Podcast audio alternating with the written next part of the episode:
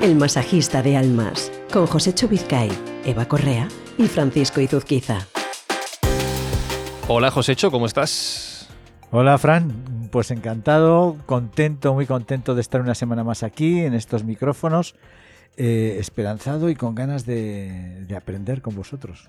Hola Eva, ¿qué tal? Muy buenas, Fran. Pues feliz y, encantada de seguir aquí con vosotros cada semana aprendiendo y, un lujo, un lujo, me parece un lujo esto. Y hola Espi, di algo. No, no dice nada. Vale. tímido. no quiere hablar. Bueno, si vosotros queréis hablar, queréis decirnos cositas, y ahora procedo a leer una de ellas, sabéis que nos podéis escribir, como siempre, a través de cualquier red social en la que nos encontréis, también a través de iVoox, de iTunes, de las plataformas de podcast, y que tenemos un WhatsApp, que es el 652-296996. Y con el libro del masajista de almas delante de mí, leo un mensaje de José Pablo que nos escribe desde Costa Rica y nos lanza un, bueno, es un posible tema de programa, pero vamos a ir adelantando para contestarle a él. Dice, si estás en un trabajo estable y sientes la empresa como tuya, sin serla, pero no sientes confianza en ti mismo para independizarte, ¿qué factores debes desarrollar para tener más confianza en ti y saber que al igual que lo haces en tu empleo, lo puedes hacer trabajando para ti? ¡Wow! Pregunta, esto da para, para un programa entero. ¿eh? Más que contestar a la pregunta, yo le haría alguna pregunta a, José, José Pablo. José Pablo, eh, primero, en primer lugar, muchísimas gracias, José Pablo, por ponerte en contacto con nosotros, por preguntarnos. Realmente esa es la savia de, nuestro programa, saber que llegamos y que llegamos tan lejos como es a, tu país, a Costa Rica. Eh, tu pregunta tiene muchísimas eh, contestaciones, muchísimas acepciones, y yo te voy a preguntar a ti sobre esto, ¿no? Porque eh, necesitamos más información que hace que estés pensando en, salir de esa zona donde tú estás, si realmente esa zona en la que tú estás es una zona de, seguridad o no, si eh, una pregunta que es muy típica de coaching, ¿para qué quieres saltar? ¿Para qué? Hay que, ¿Cuáles serían tus objetivos? Etcétera, etcétera. Yo te pediría José Pablo, que nos eh, profundizaras un poquito más en esa, eh, que nos contaras un poquito más sobre, sobre eso, para, sobre esa situación que nos cuentas, para que podamos ayudarte y contestarte desde, desde estos micrófonos, tanto Eva como yo, como Fran, sobre, sobre qué caminos hay que seguir o qué caminos mm, se pueden seguir. Recuerdo el número de WhatsApp para quien, como José Pablo, o para que el propio José Pablo profundice más en esta situación, nos escriba 652296996 o si queréis hablar con, con José Hecho más en privado, info arroba elmasajistadealmas.com. Y este caso de José Pablo lo voy a ligar un poquito al tema que hoy hablamos en el, en el podcast, la inteligencia emocional. Y lo voy a ligar contando una cosita que estábamos hablando fuera de micrófono, y es que Eva nos decía que podemos dividir la inteligencia emocional en dos aspectos. Y lo primero que está haciendo José Pablo es intentar aplicar esta inteligencia emocional, por lo que estoy viendo, a su propia situación. Sería una inteligencia emocional intrapersonal. Intrapersonal. O sea que no, hmm. solo, no solo hablamos de inteligencia emocional cuando estamos pensando en identificar emociones en otras personas, también en nosotros. Sí, sí. Antes de llegar a la inteligencia emocional interpersonal, eh, la reflexión interna es la interpersonal, es decir, es la habilidad para comunicarse de manera eficaz con uno mismo, ¿no?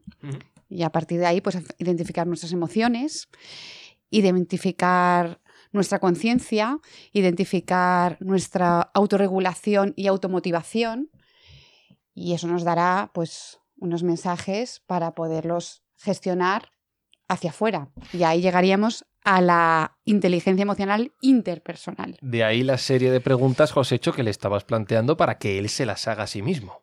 Para que él aprenda a identificar lo que siente. Efectivamente, yo creo que es la base. Hoy nuestro programa es eh, la inteligencia emocional y la inteligencia emocional aplicada a, a la empresa, a los emprendedores, a, a, las organizaciones empresariales. La inteligencia emocional que es eh, en este momento, pues mm, prácticamente todo el mundo habla de inteligencia emocional, todo el mundo sabe o cree saber sobre inteligencia emocional, pero la inteligencia emocional es algo que aparece en el mundo hace ya eh, en los años 80, creo que la primera el- la primera comunicación que hay sobre inteligencia emocional a, de una manera pública es en el año 84, 86, Mm. creo recordar. No sé si luego el libro de, Goleman aparece en el año 94, creo recordar. Pero Eso bueno, eh, hay unos investigadores que están desarrollando las relaciones humanas y, y qué sucede para que unas relaciones humanas sean mejor o peor. Son Salovey y Meyers, que son los padres de, la inteligencia emocional, aunque en realidad conocemos principalmente, se le conoce a Goleman, que él no es, él es sin más el que transmite esa sabiduría. ¿Para qué? ¿Para qué vale la inteligencia emocional? ¿Para qué es importante la inteligencia emocional? ¿Qué, qué, qué ocurre en las empresas con la inteligencia emocional? Bueno, eh, la inteligencia emocional es, es el estudio, como decía antes eh, Eva, de, de- las relaciones, de- nuestras propias emociones, conocernos a nosotros mismos. Es muy complicado conocer a los demás si, no, si antes no hemos profundizado en nosotros mismos, pero diría que es una mm, forma de actuar, una forma de entender la vida, una forma de entender eh, cómo nos relacionamos. Es la base de, la- de las relaciones humanas. La base de las relaciones humanas. Descubren los, los grandes investigadores que aquellas personas que tienen éxito, eh, ojo con la palabra éxito, ¿no? pero aquellas personas que son más felices o aquellas personas que eh, manejan mejor sus emociones, sufren menos, etcétera, etcétera, son aquellas personas que tienen una alta capacidad de inteligencia emocional. Voy a hacer un inciso. Yo ya tengo unos años, vosotros me veis y... y- y- y- Se, se echa más de los que tiene, pero las personas que nos escuchan no me ven, pero yo ya tengo unos años. Y, y exactamente durante muchos años de mi infancia y de mi, y de mi adolescencia, incluso de mi juventud, se hablaba de la capacidad intelectual de las personas. ¿eh? ¿Qué, qué capacidad intelectual tienen? Incluso cuando éramos niños nos hacían unos, unos test sobre qué capacidad intelectual tienen, qué capacidad de definir conceptos, de, de deducir conceptos, etcétera, etcétera. Y de repente el mundo se da cuenta que no es tan importante saber, sino qué hacemos con lo que se sabe y qué hacemos con el y que el intelecto nos lleva a mm, superar pruebas, pero no nos lleva a relacionarnos mejor. Todo esto para decir que en la empresa es, son muy importantes los números. ¿De acuerdo? En las empresas son muy importantes los resultados. En, las empresas son muy importantes los activos. En las empresas son muy importantes las máquinas. Pero todo ello, todo ello es debido a personas. Y si realmente no cuidamos las personas, difícilmente vamos a llegar a los resultados obtenidos. O, o, perdón, a los resultados perseguidos. ¿De acuerdo? De hecho, los departamentos de recursos humanos están basados en la inteligencia emocional. La selección de personal, hoy por hoy, puedo, decir una maldad. sí. Sí. Empiezan a estarlo. Bueno, en- sí, bueno, en las multinacionales, ¿no? Sí. Quiero decir, en, no en las pymes o medianas empresas, pero sí en las multinacionales ya el concepto del coaching ejecutivo, además, con, sí. con apellido. Con ese adjetivo. Con- exacto, eh, ya forma parte de, de los departamentos de recursos humanos.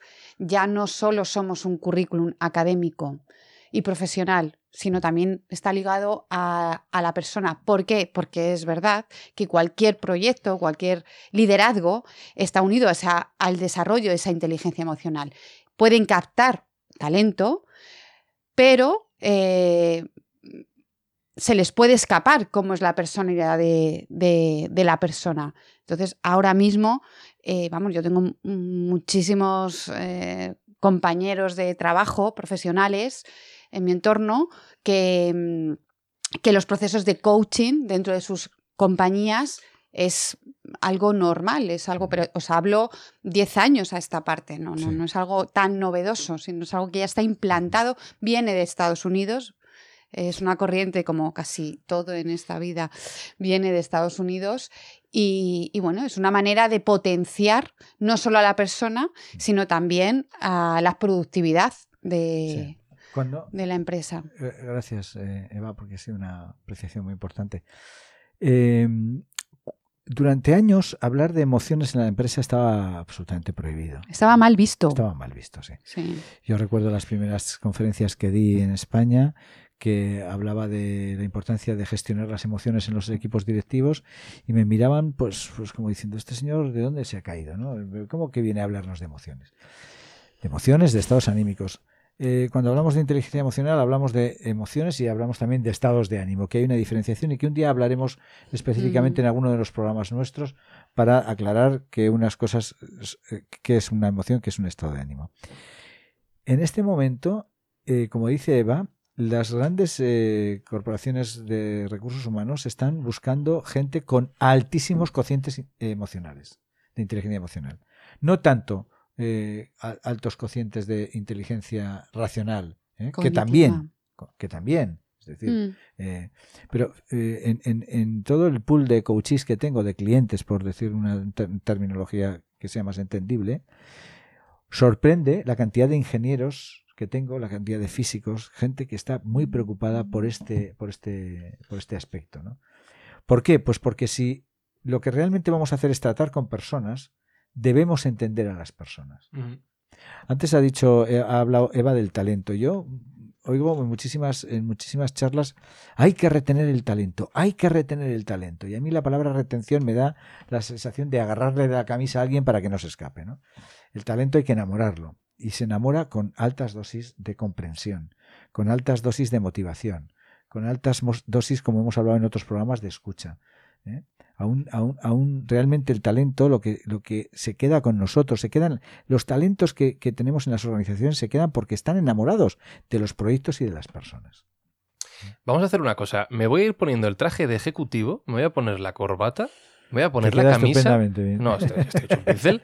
Y te voy a hacer una pregunta que seguramente has recibido más de una vez en tu labor como coach. Fantástico.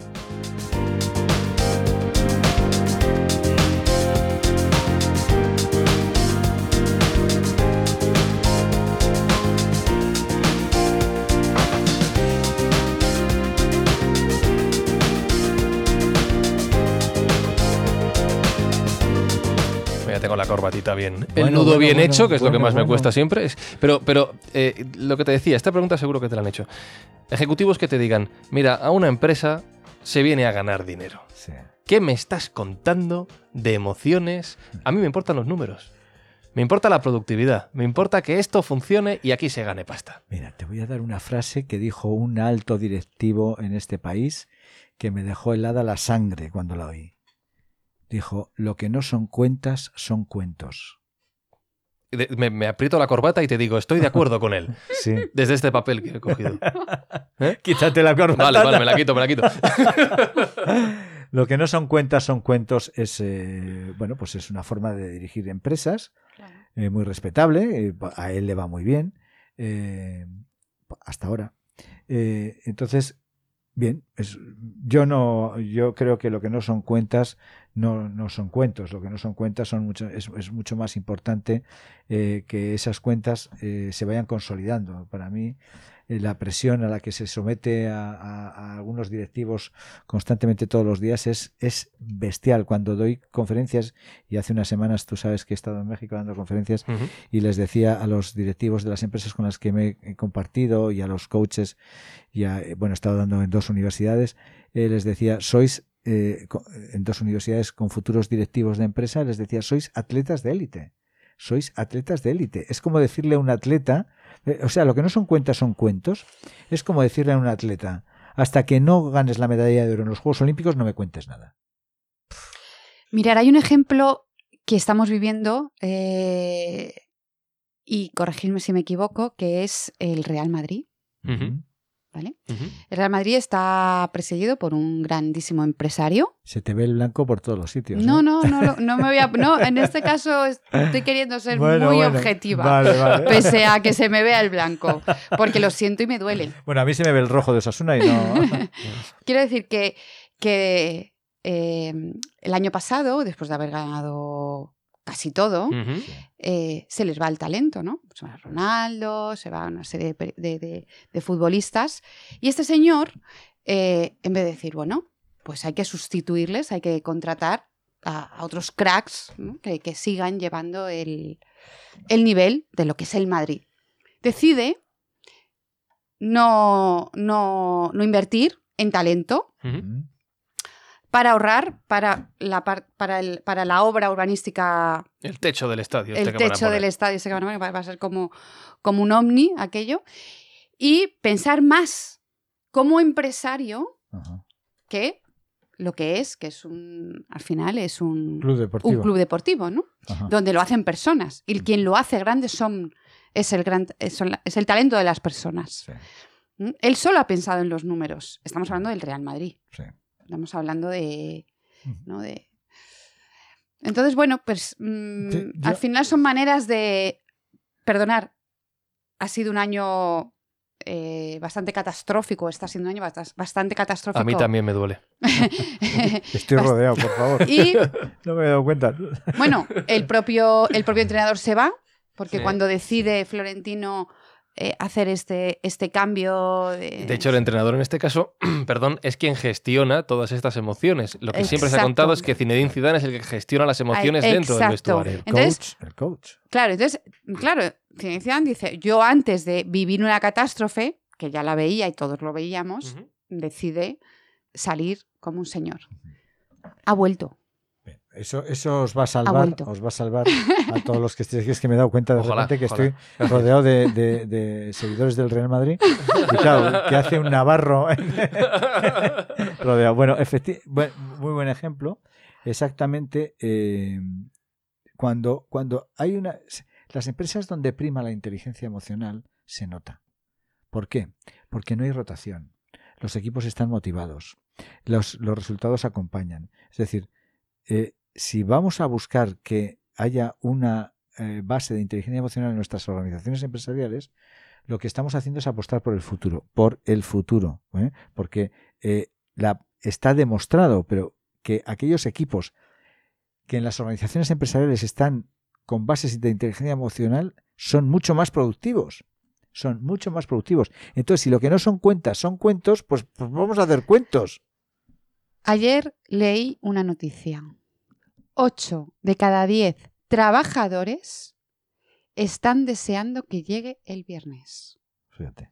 8 de cada 10 trabajadores de cualquier... Y la gente que nos, que nos está escuchando está levantando la mano diciendo, yo soy Y parte yo. de esos ocho. Claro, claro, claro. Pues ahí, ahí falta algo.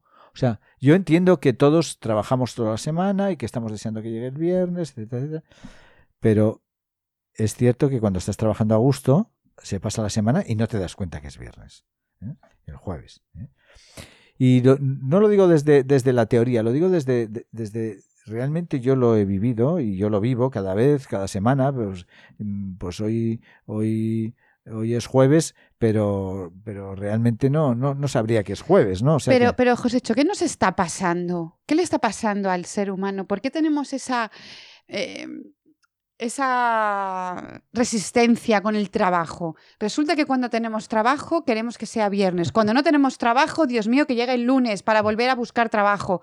Eh, ¿No? Bueno, O sea, el hombre, el hombre, el ser humano, yo creo que es el eterno buscador, ¿no? El eterno buscador constantemente. Cuando estás casado, prefieres estar soltero. Cuando estás soltero, prefieres Sí. estar casado. Cuando eh, tienes trabajo, quieres que tienes más días de fiesta. Cuando eh, tienes días de fiesta, necesitas trabajo. Somos los eternos rebeldes y buscadores, pero yo creo que va inherente a muchas, a muchos seres humanos, no a todos, ¿no?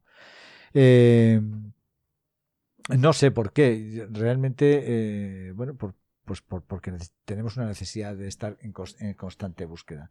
Pero vuelvo a la, a la- inteligencia emocional de, las empresas. Ne- necesito transmitir o necesitamos transmitir que los directivos de las empresas son realmente entrenadores de sus, de sus equipos, como habéis hablado de Zinedine Zidane, y que a los equipos cuando se les entrena bien, los equipos son mucho más productivos. Se puede tener un equipo, se puede tener un equipo eh, muy, muy sencillo, pero que da muchísimos resultados. Lo estamos viendo constantemente en las pruebas de- deportivas, en las pruebas eh, eh, empresariales. El, el coaching viene de la empresa, de- perdón, del deporte, mm, donde se consiguen resultados eh, a base de entrenamiento, de disciplina y, por supuesto, como os he dicho antes, no entiendo a un entrenador que le diga a su entrenado que no va a prestarle atención mientras no consiga la medalla de oro. Que es un poco esto de lo que son cuentas, son cuentos, ¿no?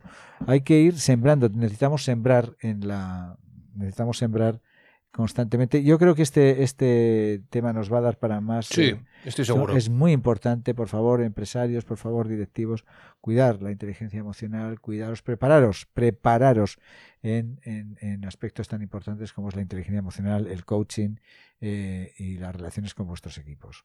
Lo que yo no esperaba de un episodio del Masajista de Almas es que acabásemos hablando de fútbol.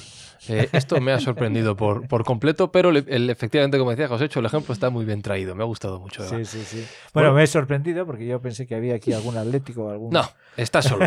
Estás solo en esta mesa. Absolutamente solo. Hoy, encima, hoy no, no, No hay- no- no hay no hay invitados. invitados. No hay Así que a partir de ahora, ningún invitado madridista. Para equilibrar un poquito. Por favor. Bueno, Josécho, y para terminar, ¿alguna historia relacionada con, con esto que acabamos de hablar? Sí. Esta necesidad de tener inteligencia emocional en el seno de la empresa.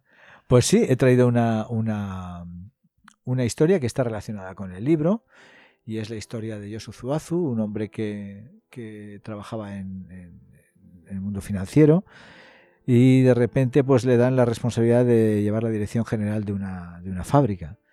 Entonces, eh, él desconoce absolutamente cuáles son los métodos de la fábrica, desconoce absolutamente cómo son las relaciones eh, con, los, con los empleados, porque el trato que ha tenido siempre ha sido con, con gente de, del banco en un puesto directivo importante.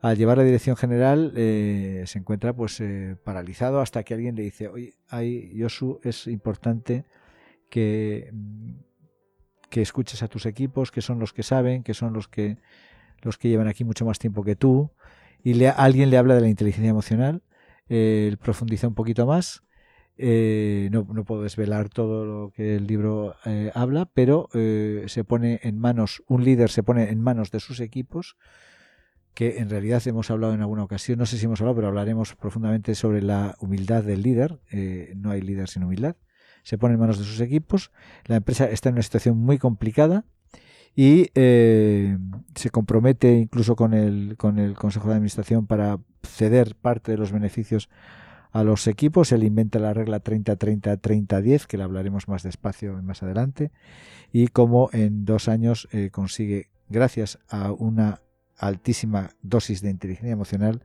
atraer a esos equipos para que sean lo, tan productivos como no habían sido en toda la historia de la empresa.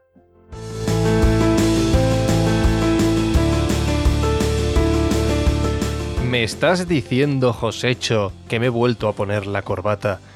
¿Que cuidando a la gente voy a ganar más dinero? No te creo.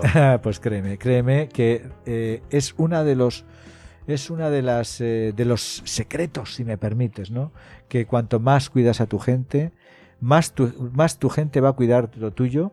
Hay una había un, un pensador que decía el egoísmo inteligente, yo lo aprendí hace muchísimos años, ¿no? Haz que los demás estén bien para que a su vez ellos hagan que tú estés mejor.